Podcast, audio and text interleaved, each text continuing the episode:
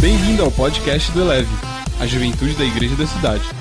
Você vai ouvir agora uma mensagem de uma de nossas celebrações. Ouça de coração aberto e deixe essa palavra elevar a sua vida.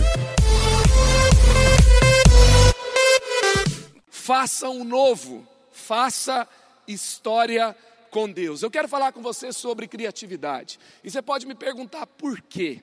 Criatividade não somente para a galera dos designers, ah, os fotógrafos, os músicos, é, não somente a galera do marketing, do vídeo. Por que falar de criatividade para todos? A resposta está na Bíblia, que você lê, na palavra de Deus. Abre lá, primeiro capítulo, abre lá, primeiro versículo da Bíblia Sagrada, Gênesis capítulo 1, verso 1. O que está escrito lá? No princípio, Deus criou os céus e a terra. E você vê aí a primeira característica de Deus, a primeira, número um, que ele mostra sobre ele mesmo na Bíblia, que ele quis se revelar na sua palavra, é que ele é um Deus criador. Aí você fala, tá bom, Deus é criador, Agora, o que que isso tem a ver com criatividade para mim? Vamos lá em Gênesis 1, 26 e 27. Então disse Passamos o homem à nossa imagem, conforme a nossa semelhança. Criou Deus o homem, a sua imagem, a imagem de Deus o criou, homem e mulher os criou. Sabe, o Dan McCullough, ele fala assim, que criatividade não é um estado de espírito. Criatividade não é um dom, é a própria natureza de Deus dentro de você. Você foi feito como Ele, a semelhança dele. E criatividade não é o dom, ah, eu sou criativo, ah, eu não sou criativo, ah, eu, eu, eu, eu, gosto de criar e eu faço coisas diferentes, então eu sou criativo, então eu não sou, não. Você é a imagem e semelhança do Criador. Coloca a sua mão aí no seu coração e fala: Eu sou criativo. Eu sou criativo, você é criativo. E aí, você pode falar assim, mas por que nem sempre a criatividade acontece comigo? Eu não sei se você já teve situações na sua vida que você teve que usar a criatividade. Uma vez eu estava cortando o cabelo do Levi, eu ia pagar três cortes de cabelo, porque ele não deixava o cabeleireiro cortar, é, e aí ele ficava mexendo a cabeça, e eu estava ali do lado, e aquela, aquela situação, e aí então eu peguei e falei assim: o Levi gosta de esportes, o Levi ele é competitivo, não sei de onde que ele puxou isso, né? Mas ele é, é, tem essa conexão e estava nas Olimpíadas e ele estava muito conectado com as Olimpíadas. E aí então eu falei, gente, agora é a, são, serão as Olimpíadas do cabelo. E eu peguei e comecei a falar, narrar uma prova em que tinha que cortar o cabelo. Rapidamente ele sentou na cadeira, ele se concentrou, ele queria vencer aquela prova e o cabelo foi cortado. A criatividade resolveu um problema comum. E aí, quando eu terminei de fazer isso, o cabeleireiro olhou para mim e falou assim: Eu não posso ser pai. Como é que eu vou inventar essas coisas para ser pai? Um cara criativo que coloca a arte dele na cabeça das pessoas, alguém que trabalha com excelência, ele olhou um pai lidando com uma situação comum com seu filho e ele viu ali um desafio criativo. E aí então, eu comecei a ministrar sobre ele falei, cara, você pode. Ele falou assim: mas eu não tive um pai. Eu peguei e falei para ele: você tem um pai. O seu pai é o Criador dos céus e da terra. E eu fiquei pensando, uma situação tão simples, uma ideia tão simples, transformou um ambiente. E daqui a pouco alguém estava em lágrimas, e eu estava orando e ministrando sobre o Pai perfeito, Criador na vida dele. A criatividade pode transformar ambientes, a criatividade pode mudar o seu ministério. Sabe, o Léo acabou de fazer o cronograma, onde não tínhamos cemitério para enterrar cristãos no Brasil, para um momento que assim, é, de certa forma, a fé é celebrada em diversos ambientes. E eu lembro de Abraham Lincoln falando que enquanto estamos em guerra, a gente vai ficar se preocupando em defesa. a gente vai ter que ficar se preocupando em armamento, a gente tem que pensar em sobrevivência. A guerra fala de sobrevivência, eu tenho que manter isso aqui protegido. Ele fala assim: então vou estudar armas e guerra para que o meu filho possa estudar engenharia, para que o meu filho possa estudar gestão, para que os meus netos possam estudar poesia, literatura e cinema. Isso mostra que enquanto estamos ativados apenas para sobreviver, nós não estamos ativados para imaginar e sonhar. Essa geração que está aqui, vive uma fase que é um presente, é uma herança dos seus pais espirituais, para que você possa sonhar, para que você possa ativar sua criatividade, para que você possa conquistar lugares que ainda não foram conquistados. Eu conheço um pastor na Suécia, o pastor Joaquim, que está enviando drones, não para matar terroristas, mas para entregar Bíblias em lugares de perseguição. Eu tenho amigos lá no Egito que estão usando a tecnologia para que a mensagem do Evangelho chegue e a Bíblia Bíblia chega em lugares de perseguição por meio da tecnologia. Uma vez eu ouvi pastor Luiz Saião falando assim: nós éramos, a, a gente trabalhava com bilhões de pessoas que ainda não tinham a Bíblia. E hoje, você sabe o que está lá escrito na palavra de Deus? Jesus falando que o evangelho será pregado para todas as pessoas, então virá o fim. Pastor Luiz Saião, ele fala assim: só falta 200 milhões de pessoas para ter pelo menos uma parte da Bíblia traduzida no seu idioma. Nós estamos num, num momento, deixa eu te falar algo, não é momento de conquistar lugares por meio da igreja, é momento de ocupar lugares por meio da igreja. Você tem acesso à tecnologia, você tem acesso ao conhecimento, você pode atuar para chegar nesses 200 milhões. Uma tecnologia nova pode ser criada, uma ideia nova pode nascer. Aí você fala assim, mas como assim? Deixa eu mostrar aqui algumas coisas que acontecerão ao longo da história que faz parte da criatividade. Só um exemplo muito simples aqui. Quantos conheceram ou ouviram falar, pelo menos em uma camiseta, no marinheiro Popeye? Deixa eu ver aqui. Sou o marinheiro Popeye. O Popeye, você sabe como que ele foi criado? Os Estados Unidos estavam em guerra. Muito da produção de alimento daquele ano foi enviado para a guerra, para as tropas. E faltou alimento nos Estados Unidos e eles tinham que produzir é, outros tipos de culturas, de cultivos, e tinham que aproveitar alguns alimentos mais nutritivos, e o povo tinha que querer comer. E como é que você faz para o povo comer? Você fala, come miserável, que isso é saudável. Cristiano Ronaldo trocou a coca pela água. Todo mundo passou a tomar água por causa disso? Então o que, que acontece? O storytelling tem um poder de inspirar uma mudança de comportamentos. Eu posso falar para a juventude: não transe, porque é pecado. Tirou a vontade dele? Mas Deus quer nos dar uma mensagem poderosa que entra no coração das pessoas. A mensagem dessa manhã com criatividade está dentro do meu coração e eu nunca vou esquecer.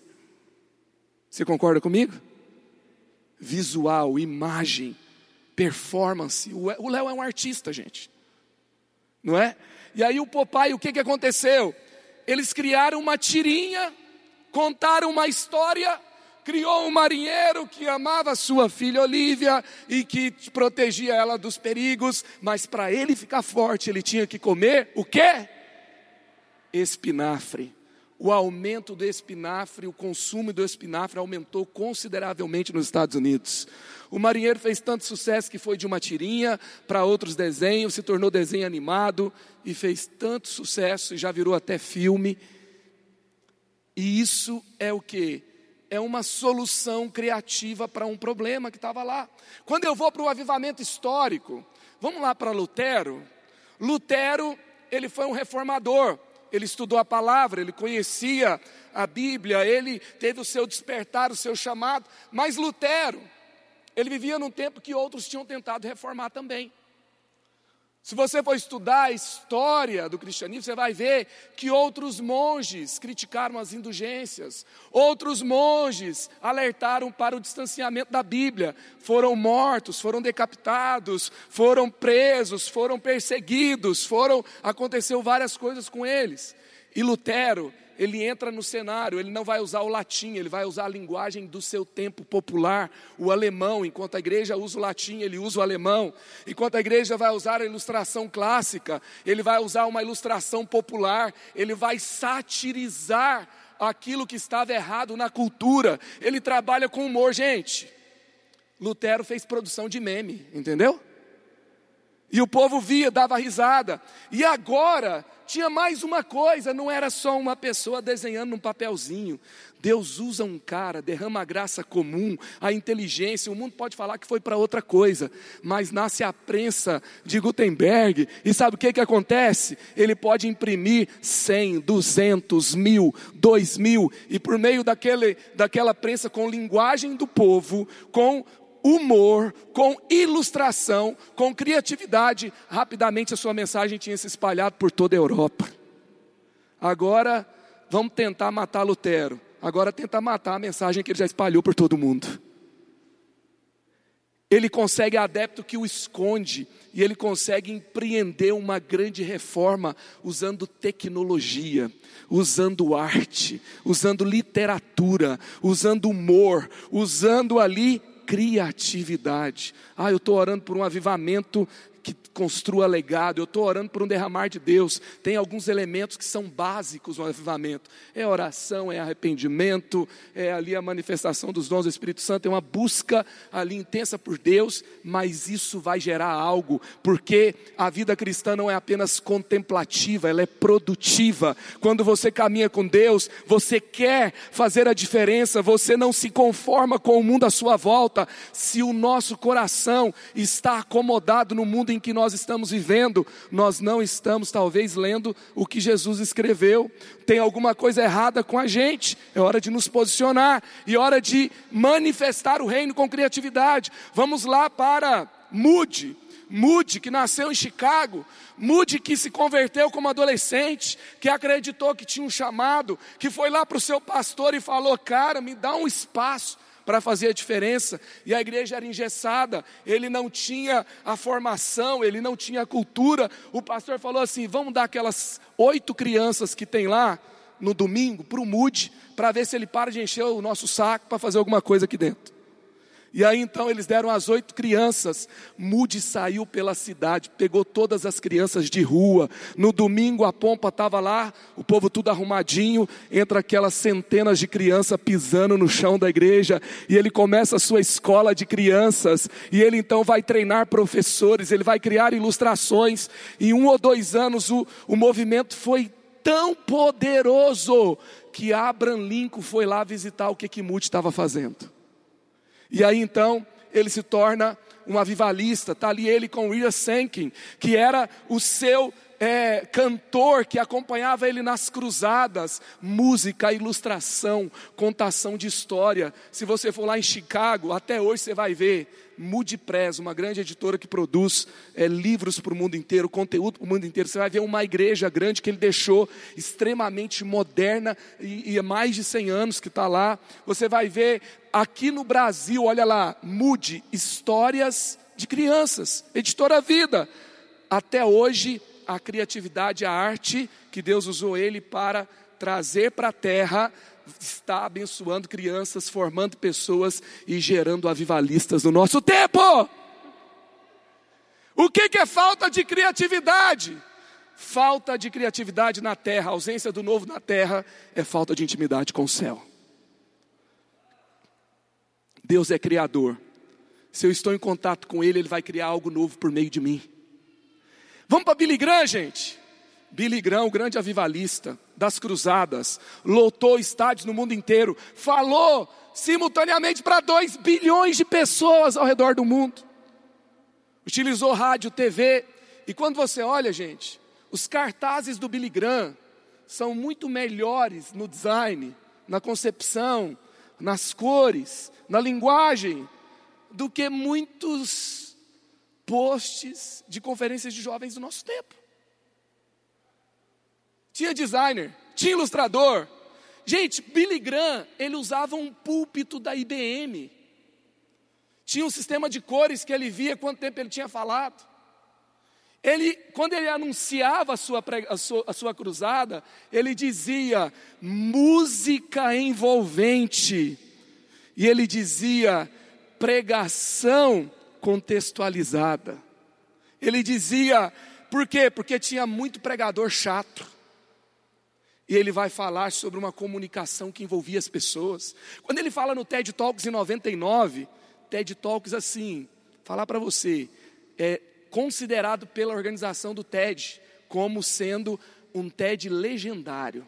Sendo assim, algo que marcou história, uma lenda. O cara foi uma lenda ali. E ele falou lá no TED Talks: ele fala assim: Olha, eu falei por muitos lugares, sem conferir as minhas notas, porque ele era um evangelista, ele tinha uma mensagem simples e profunda e ele falava de forma envolvente, oratória inovadora, marketing agressivo, ele conectava todas as igrejas locais, chamava os cantores, ele fazia cruzada de sete dias, ele pegava o mesmo estádio que o Elvis Presley ia cantar, e ele ia lá no programa de TV ser entrevistado por Woody Allen, e ele estava ali aconselhando presidentes, cientistas, ele fala, uma vez eu fui conversar com Einstein, em Princeton.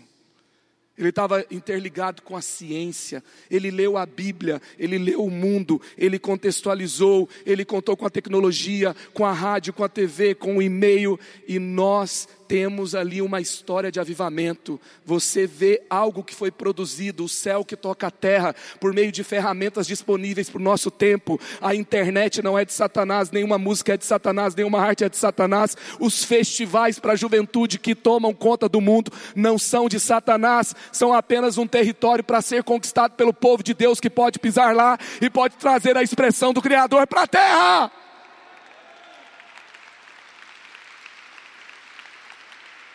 Gente, Justin Bieber vai tocar no Rock in Rio. Eu estou curioso para saber o que vai acontecer. Porque o moleque se converteu. Eu vi uma live dele que ele falava para o menino para ele deixar de transar antes do casamento, porque ele só conseguiu ter um relacionamento saudável com a namorada dele quando ele parou de ter relação sexual antes do casamento. O cara está pregando coisa que tem pastor teólogo liberal que não está pregando mais. E tem gente olhando assim, não, vamos ver se esse cara se converteu mesmo. Eu estou orando, eu sou intercessor dele no Rock in Rio. Por quê? Porque ele é um profeta no nosso tempo. Ele só não sabia ainda, agora ele foi ativado para a profecia. Fico pensando quando Deus mostrar para a Anitta que ela é também. Porque, gente, os artistas entenderam que arte é uma coisa espiritual.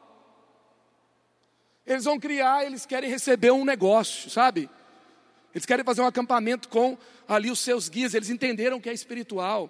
A arte sensibiliza as pessoas, toca as pessoas. Tem um festival que acontece no deserto americano, chama-se Burning Man. Você sabe o que, que acontece lá? Durante o tempo eles vão tirando, escrevendo ali coisas que marcaram, luto, dor, problema, e eles vão colocando lá instalações no meio do deserto. E no último dia eles queimam. Eles entenderam que é algo espiritual. E a igreja precisa entender o lugar que ela pode ocupar para trazer glória para Deus no mundo em que a gente vive. Sabe, muitas, quando eu voltei para Jesus, eu era um crítico de pregação de igreja, eu era um crítico de igreja, eu era alguém marcado pela religiosidade, se tornou mais chato que qualquer todo religioso que eu conhecia. E quando eu entrei no ambiente, numa igreja, o sol se punha, a banda tocava o último lançamento daquele tempo, Diante do Trono 3. E a música encheu o ambiente. E quando eu entrei naquele ambiente, ninguém pregava. As pessoas cantavam uma frase e repetia. E eu só fiz isso aqui, ó. Chorei por uma hora.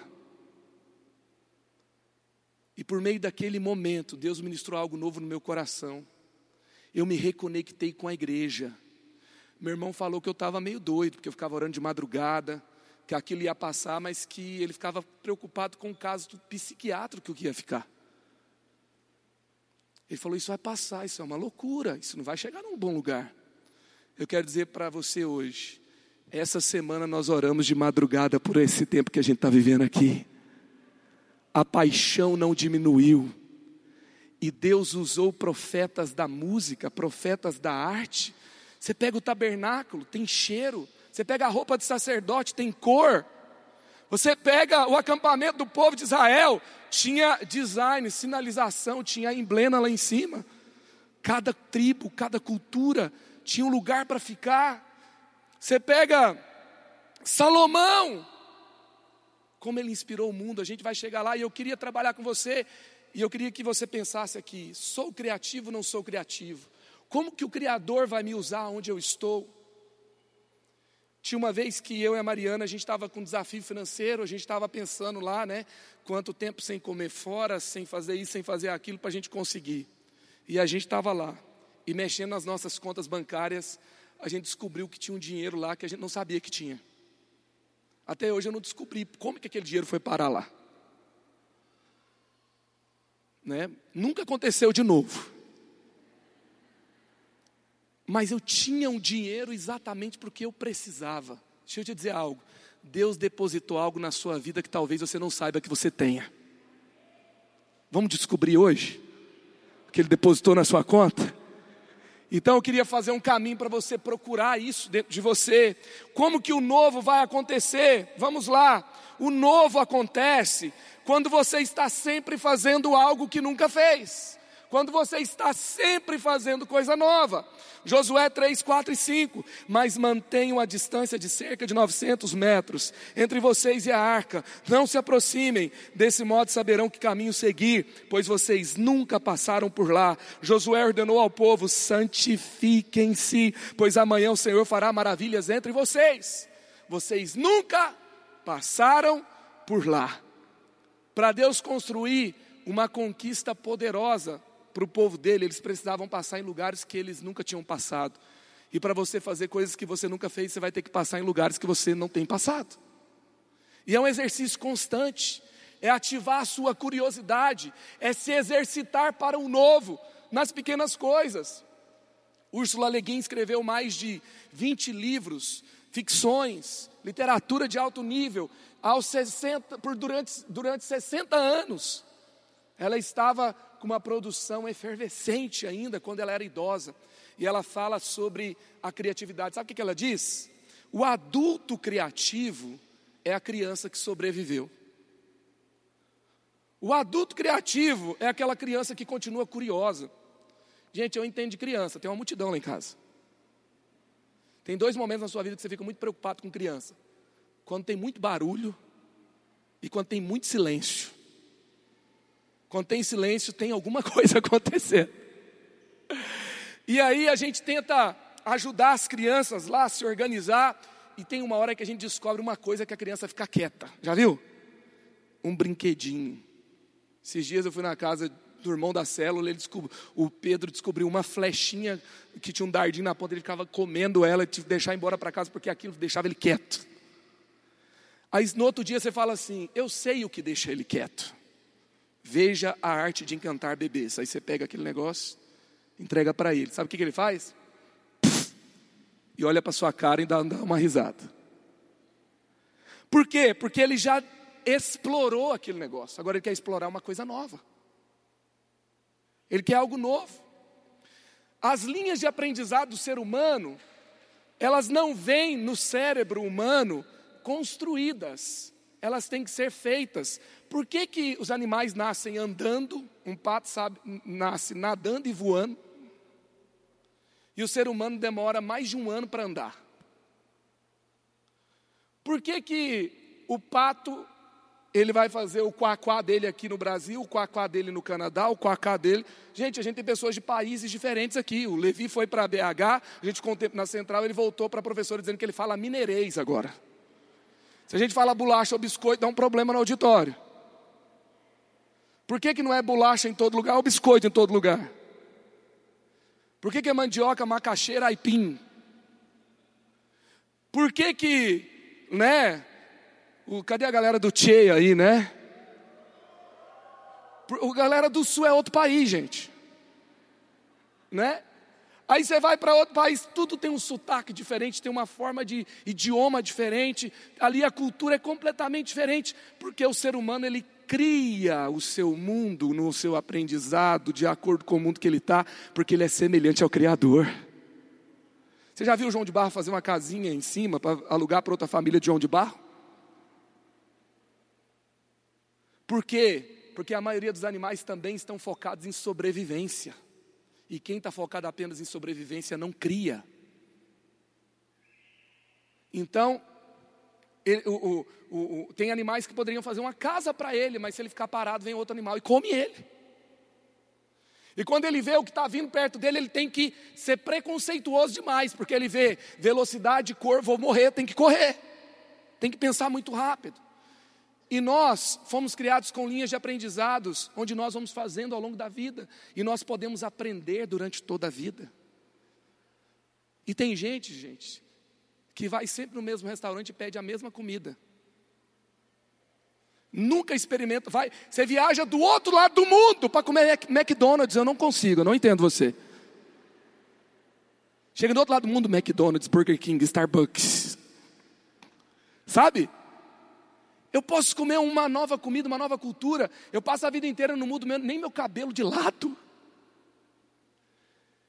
Sabe, eu vou para casa, o carro vai sozinho, vou sempre pelo mesmo caminho. Você está pegando uma potência criativa e está colocando dentro de uma caixa sem novidade, limitando. E sabe por que você tem costume de fazer as coisas mais convencionais? Porque o seu cérebro gasta muita energia. Uma pessoa em coma precisa ser alimentada. Por quê? Porque o cérebro, no estado basal ali do ser humano, vai gastar 20% da energia do corpo. E então ele precisa ser alimentado, porque ele gasta muita energia. Então, a, nós temos uma máquina poderosa na nossa vida que é o cérebro, mas a gente quer salvar energia por uma questão de sobrevivência também. E você também tem, você tem a tendência de ser seletivo ou, ou para não dizer preconceituoso. E aí o que você não coloca dentro da sua caixa dá dor de cabeça. Quantos já aprenderam aqui um novo idioma? Uma vez eu viajei, 2008, para uma conferência nos Estados Unidos. Eu mal sabia o inglês no Google Translator e eu fiquei hospedado na casa de americanos e fui para uma conferência com tradução de americano falando espanhol do que estava acontecendo lá. Final do dia, minha cabeça estava explodindo. Eu falei, vou descansar. Chegava em casa, um casal de americanos me recebia. E aí, o meu cérebro ficou explodindo ali de dor. Fiquei doente, liguei para Mariana à noite, estou com febre, o que, é que eu faço? Como é que eu falo? Febre, remédio em inglês. Porque foi um grande esforço. E aí então, se você não consegue colocar dentro de uma caixinha, você fica num buffer processando. E esse processamento te causa cansaço. Mas sabe na academia quando você faz um exercício que você fica com dor depois, que você fica xingando seu instrutor? Eu vou na academia sempre, gente, uma vez por semestre eu estou lá regularmente. Aí você vê lá o cara que tem, é, é, ele foi, está doendo, aí aquele ácido hialurônico ele vai cicatrizar aquele, aquela lesão da musculação, só que quando o seu músculo se recupera, ele fica mais forte. Quando você aprende algo novo, quando você sai de um estado convencional que quer te manter parado e você descobre, você se mantém ativo para descobrir coisas novas, você vai ativando o seu cérebro, ele vai doendo, ele vai ficando ali é, é, cada vez mais forte, ele vai se fortalecendo. É por isso que o apóstolo fala, o apóstolo Paulo fala: transformai-vos pela renovação da vossa mente. Ele descobriu lá atrás que o cérebro humano é flexível. Sabe, meu pai ele foi agora no acompanhamento neuropsicológico, ele sofreu um AVC há um tempo atrás e a gente está fazendo esse acompanhamento. E de último o médico falou para ele, o neuropsicólogo, falou assim: Olha, seu Newton, ele está com quase 70 anos de idade, o senhor pode aprender qualquer coisa. Fala para mim, eu posso aprender qualquer coisa. Você tem que continuar aprendendo. Aprende dança, aprende desenho, aprende idioma, aprende outra coisa, aprende tecnologia, aprende, sabe, você lê muito livro de, é, é, de, de, da igreja cristão, lê um livro de gestão, lê muita gestão, lê uma, uma ficção, vai para lá um pouquinho, descansa e volta para outro lugar, sabe, não, a uniformidade mata a criatividade, fazer tudo sempre o mesmo mata a criatividade, sua equipe é sempre a mesma, faz alguma coisa diferente, inclui gente nova, para Para um pouquinho com a sua equipe, para de ver relatório e fala na próxima reunião, não tem relatório, todo mundo vai trazer uma ideia de uma coisa que não existe aqui ainda. E você vai se ativando e se pergunta: o que fizemos de novo? O que podemos fazer? Para onde podemos vir? Deus quer mexer com o seu conforto, Deus quer mexer com o seu lugar seguro para te colocar em lugares novos para a glória dele. Nós fizemos uma semana eleve em 2013, 2014. Foi muito legal aquela semana eleve, tinha até o Hayashi, tinha as bandas que estavam bombando, tinha o Lucinho, e aí a gente estava ali fazendo aquela conferência, e eu chamei um cara para terça-feira chamada Dr. Rousseau Shed. Primeiro dia, todo mundo parado, olhando do começo ao fim, aprendendo, recebendo. Aí então, no final, próximo dia, Dr. Rousseau Cheg chegou. Ele falou uma hora e vinte. Treze pontos a pregação dele. Ninguém levantou. 84 anos, ele não estava cheirando mofo, ele estava relevante. Eu não sei quanto tempo eu vou viver, mas se eu virar um velhinho, eu quero ser um velhinho assim. Ele chegou no meio do culto e a juventude estava lá. A alegria do Senhor é a nossa força! Tudo escuro. Ele virou para mim, meu irmão, isso é um culto ou é uma festa? Falei, é os dois, doutor. e ele estava aprendendo a ir em lugares novos. Aí eu fiz uma entrevista depois, qual é o segredo? Como que você está tão relevante ainda nessa fase? Sabe o que ele falou para mim? O segredo, meu irmão, é: eu ainda estou aprendendo. Aos 84 anos de idade, ele disse: Eu ainda estou aprendendo. Tem gente com 20 anos que já acha que sabe tudo.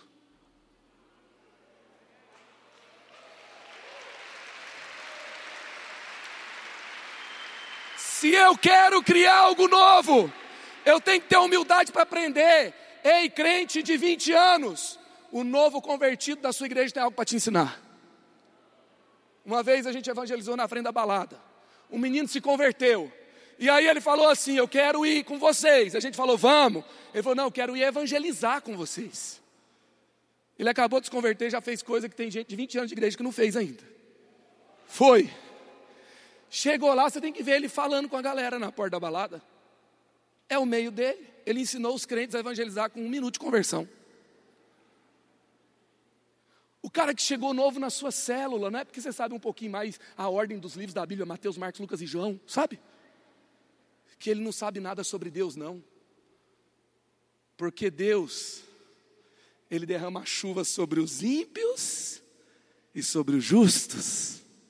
Ele deu inteligência para os ímpios, deu inteligência para os justos. É por isso que Jetro foi o mentor de Moisés. Ele era um sacerdote midianita. Ele não era do povo de Deus. E ele chegou e deu conselhos. E Moisés ele soube dizer que Deus estava no monte. Deus estava no face a face, mas Deus estava na cultura.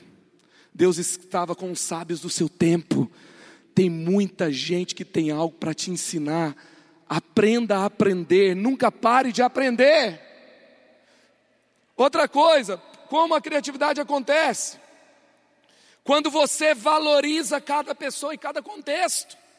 Mas o povo dali não recebeu, porque se notava que ele se dirigia para Jerusalém.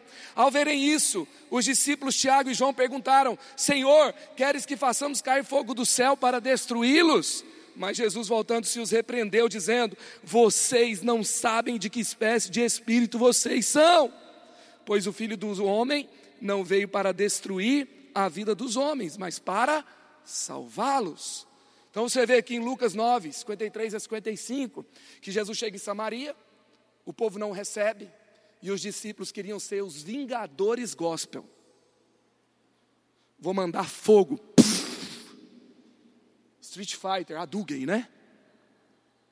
Eles queriam fazer ali, eles queriam ser o Power Ranger de Jesus. Mandar um poder, para quê? Para matar todo mundo e imitar. Tem muita gente querendo um poder para matar todo mundo e imitar.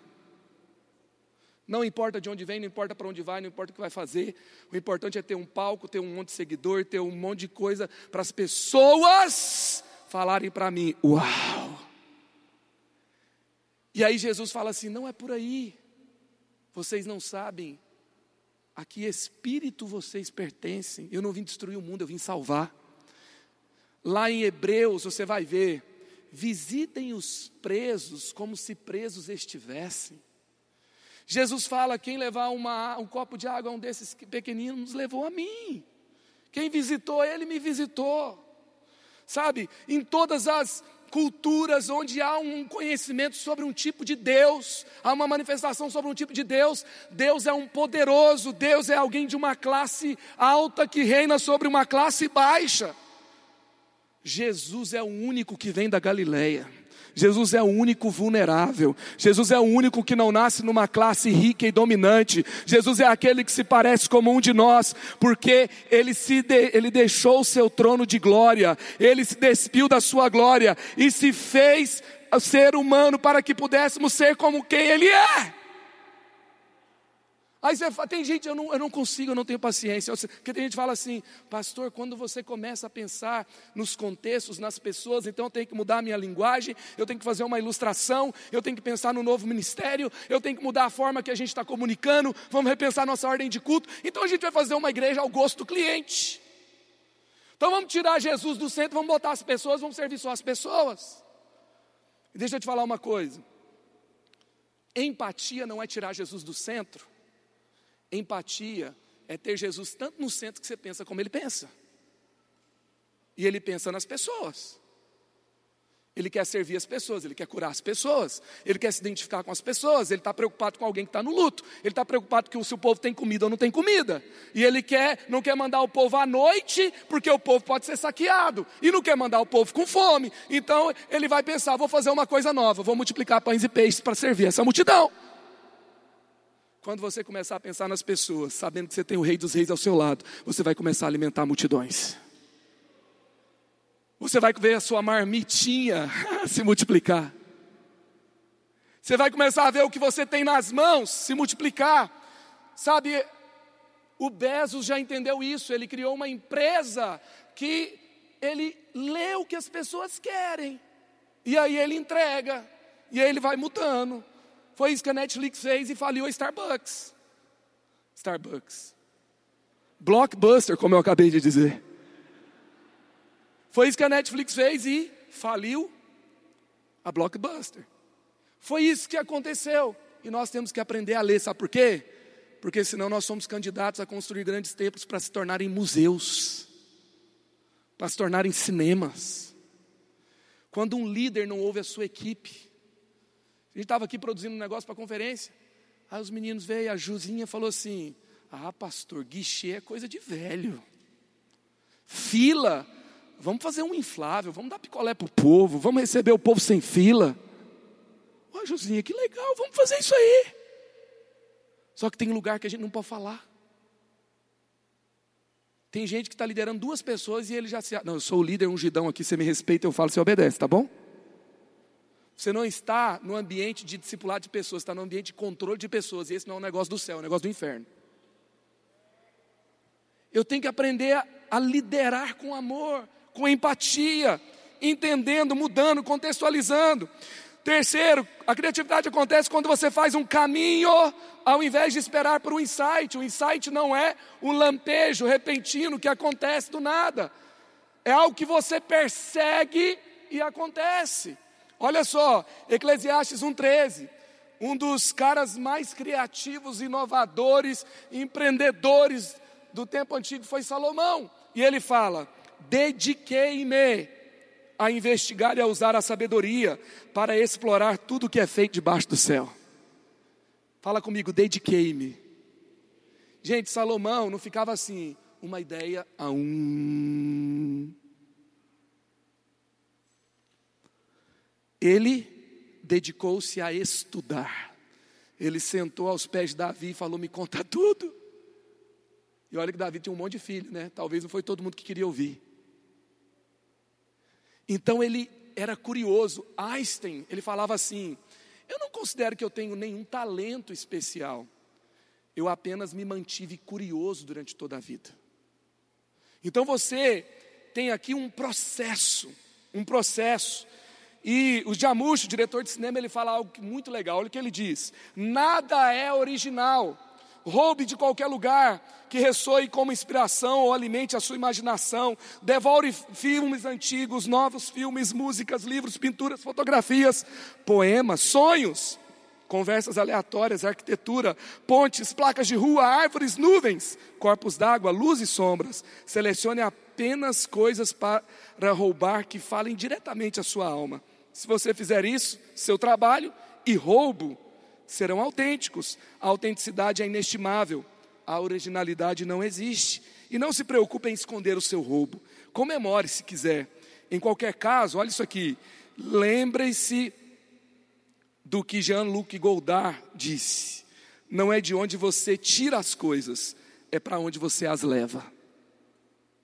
Rick Warren disse que copiar de uma pessoa é plágio, de três é pesquisa e de dez é criatividade. O Murilo Gun fala que criatividade é combinatividade. Então tem um processo. Eu alimento meu coração, alimento a minha alma. Minha alma contempla. Quem não contempla não cria. Contemplei. Começou a ver coisas novas. Falou meu coração não é de onde eu tiro, mas para onde eu levo, eu trago para cá. Ah, mas isso já existe, mas não existe nesse contexto. Isso, não, isso já existe, mas não existe dessa forma. Mas isso já existe, mas não existe desse modo. Não existe com o meu sotaque. Eu vou guardando. E às vezes você desperdiça ideias. Uma vez eu, eu vi o Steve Furtick falando: quando você desperdiça uma ideia, é uma semente. Ela não cai no cemitério, ela cai no jardim. Uma semente é morta. Quem vai para o cemitério está morto. Só que o jardim é um, o, o, cemitério é um túmulo. Um jardim é um lugar de morrer para florescer. Quando você lapida, quando você se sente assim, não cheguei lá. Quantos começaram a criar muitas vezes e viram num processo chamado bloqueio criativo? Aí você amassa tudo, joga no lixo e começa tudo de novo. Nunca desista de dar um título melhor para a sua mensagem, nunca desista de procurar um, tema melhor para a sua conferência, nunca desista de tentar criar algo novo. E se você tiver que jogar algo fora, você está jogando sementes no jardim, você tirou de um lugar, você levou para outro, você jogou no jardim, vai estar ali guardado, vai florescer. Você só cria com aquilo que você tem nas mãos. Você pode melhorar uma coisa que você criou e ela pode ficar ainda melhor, mas você não pode melhorar aquilo que você não fez. E você vai num processo constante, dedicado. Quarto, quando você não despreza o que tem nas mãos. Lucas 9,13. Ele, porém, respondeu: Deem-lhe vocês algo para comer. Eles, eles disseram: Temos apenas cinco pães e dois peixes, a menos que compremos alimento para toda essa multidão. Como que Jesus alimentou a multidão? Com aquilo que os discípulos estavam desprezando. Só temos cinco pães e dois peixinhos. Mas essa igreja fazer isso também com esse dinheiro, com esse equipamento, com esse time. Olha o que eu tenho: cinco pães e dois peixinhos. Deixa eu te falar algo, com aquilo que Deus, que, com aquilo que você está desprezando, Deus quer alimentar multidões. Sabe, você não pode desprezar o que você tem nas mãos. A criatividade acontece quando você não despreza o que você tem nas mãos. No mundo hoje tem um conceito chamado inovação reversa. Quantos já ouviram falar disso aqui? Uma, duas, algumas pessoas, sabe? A GE tinha um eletrocardiograma, ela era líder nessa área e ela levou o seu a sua produção para a Índia. E na Índia os engenheiros trabalhavam e produziam aquele eletrocardiograma, que na verdade pesava 135 quilos, que não podia ser utilizado. Esse aí ainda não é o que, o que eu estou falando, daqui a pouco eu vou falar desse aí. Aí o que, que acontece? Pesava 135 quilos e custava apenas 10 mil dólares. Os engenheiros da Índia produziam equipamento que eles não tinham acesso para o filho dele.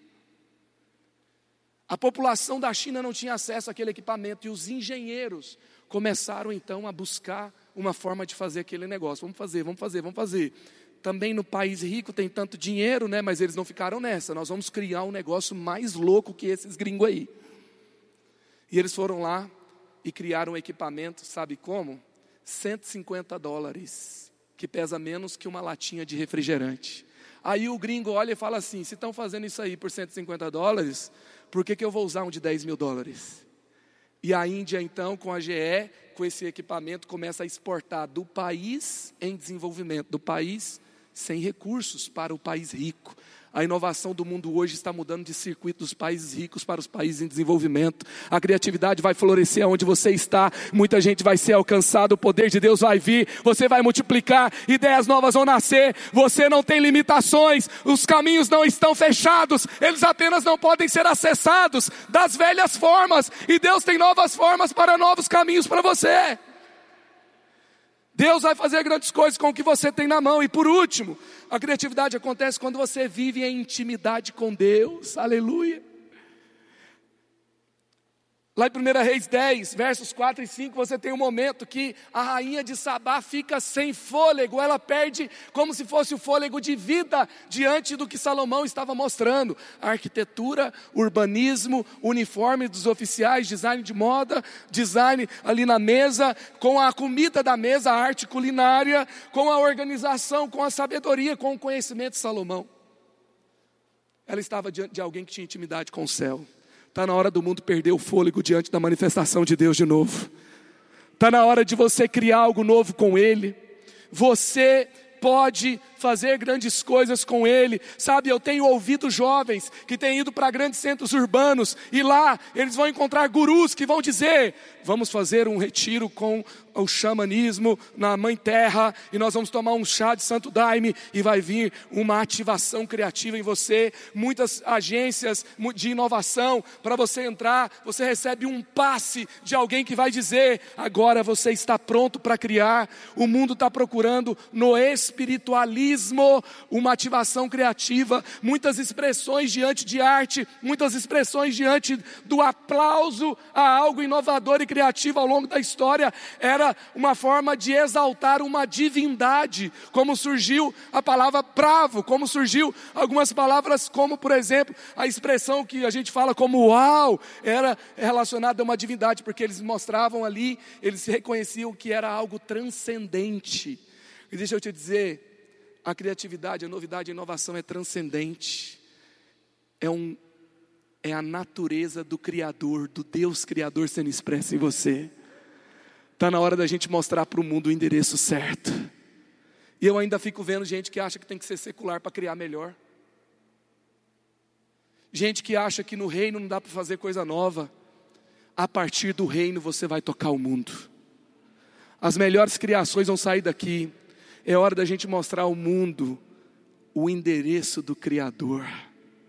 É hora da gente mostrar para o mundo, sabe? Eu quero falar aqui, tem líderes que Deus está levantando nesse tempo. Você vai ser mentor de executivos, de CEOs, de grandes diretores desse tempo, porque eles vão olhar, você vai orar por eles, você vai aconselhar, você vai botar a mão na cabeça deles, e eles vão ouvir a palavra, e eles vão chegar cheio de ideias, de ativação criativa, e as pessoas vão dizer: cadê o seu guru? Cadê o templo espiritual que você frequenta? Você, ele vai dizer: eu sirvo ao Deus Criador, ao Rei dos Reis, aquele que é e que era e que sempre será, aquele que escreveu, deu ao homem um livro que tem quase dois, mais de dois mil anos e não ficou velho, se renova todos os dias. A palavra está viva e não precisa de atualização, ela está viva, atuante, poderosa, transformando nos dias de hoje.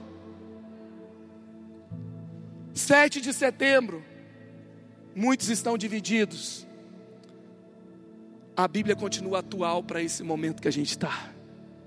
Está tá na hora de olhar para a palavra. Eu gosto do Sir Ken Robson quando ele fala assim: Para a maioria de nós, o problema não é que almejamos alto demais e fracassamos, é exatamente o oposto. Nosso objetivo é muito baixo e temos sucesso. É hora talvez de você fracassar em coisas novas e continuar tentando plantando coisas num jardim e perseguindo o novo aonde você está. Sabe, tem muito líder muito preciosista. Eu não vou começar porque eu vou fazer isso aqui, eu vou ser criticado. Eu estava falando com o Douglas, você pode olhar as nossas coisas. Tem muita coisa que para hoje você olha e fala, nossa, é muito ruim isso. E o Douglas falando assim, eu comecei imitando os vídeos do Rob Bell. Mas ele começou. E ele foi tentando e buscando algo novo e buscando algo novo. Está hoje aí quase 2 milhões de pessoas inscritas no canal e ele influenciando uma geração, mentoreando 4 mil líderes. Começa, começa. Você é criativo, o Criador está em você. Deus está te chamando para o inédito.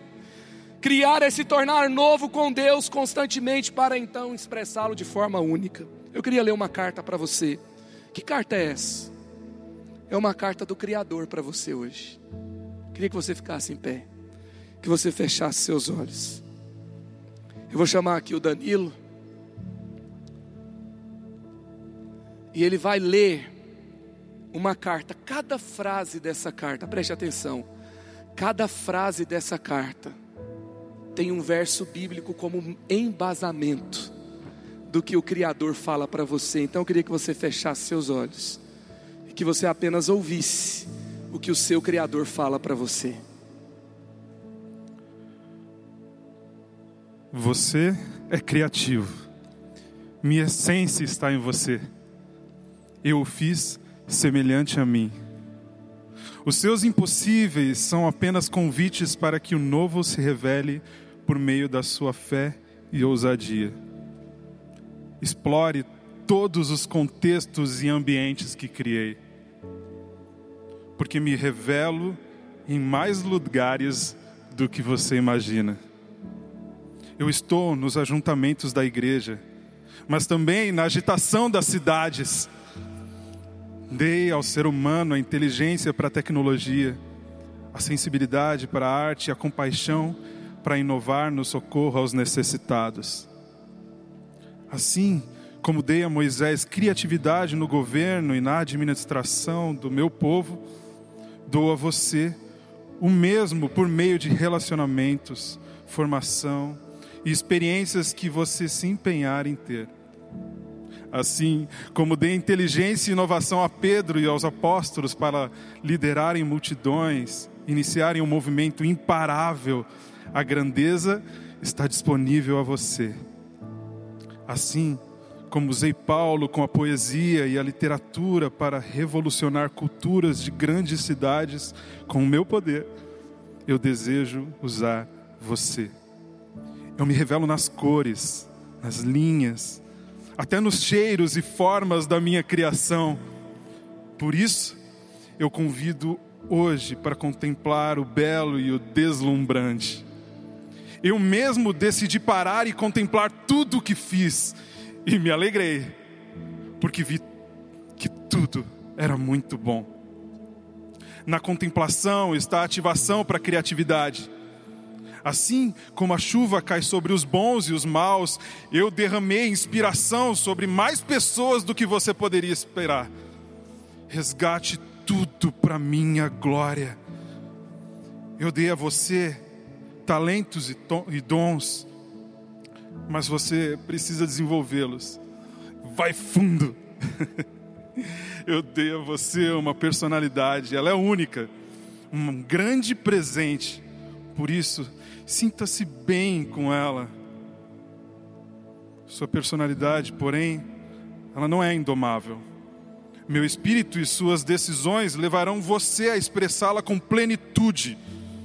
A sua inquietação é meu espírito o despertando para um novo olhar em cada lugar em que você está. Seu inconformismo sou eu levando a novas descobertas. Busque-me incansavelmente não há nada na terra que pode enriquecê-lo mais do que aquilo que eu posso entregar do céu a você. Na profundidade comigo estão o extraordinário e as criações mais incríveis. Você pode se desgastar ao tentar sempre encontrar as melhores ideias. Descanse, filho. Confie e continue. Eu, extra... eu entregarei a você quando você menos esperar. Você você será incompreendido e desvalorizado em sua caminhada, mas isso não é nada demais. A melhor recompensa não está nos aplausos dos homens, mas no que só eu posso dar a você. Quando a popularidade e a fama chegarem, apenas me dê toda a honra e glória Não seja embriagado e confundido por elas. São pesadas demais para você carregar. Quando as críticas e ofensas o atingirem, aprenda, cresça e prossiga. Eu estarei com você. Suas emoções são importantes. Não a menospreze nem a supervalorize. Até na tristeza e na dor, eu dou a você criatividade, poesia, canções e palavras para o consolo e esperança de muitos. Está sendo ativado em você um novo olhar, uma mente explosivamente criativa, uma fonte de ideias inspiradas pelo meu espírito. Comece, reinvente a si mesmo se for necessário. Comigo, a mediocridade nunca será o seu lugar. Eu decidi construir um futuro com você em meio a situações mais improváveis. Eu estou com você em todos os momentos. Criative-se, o extraordinário te aguarda.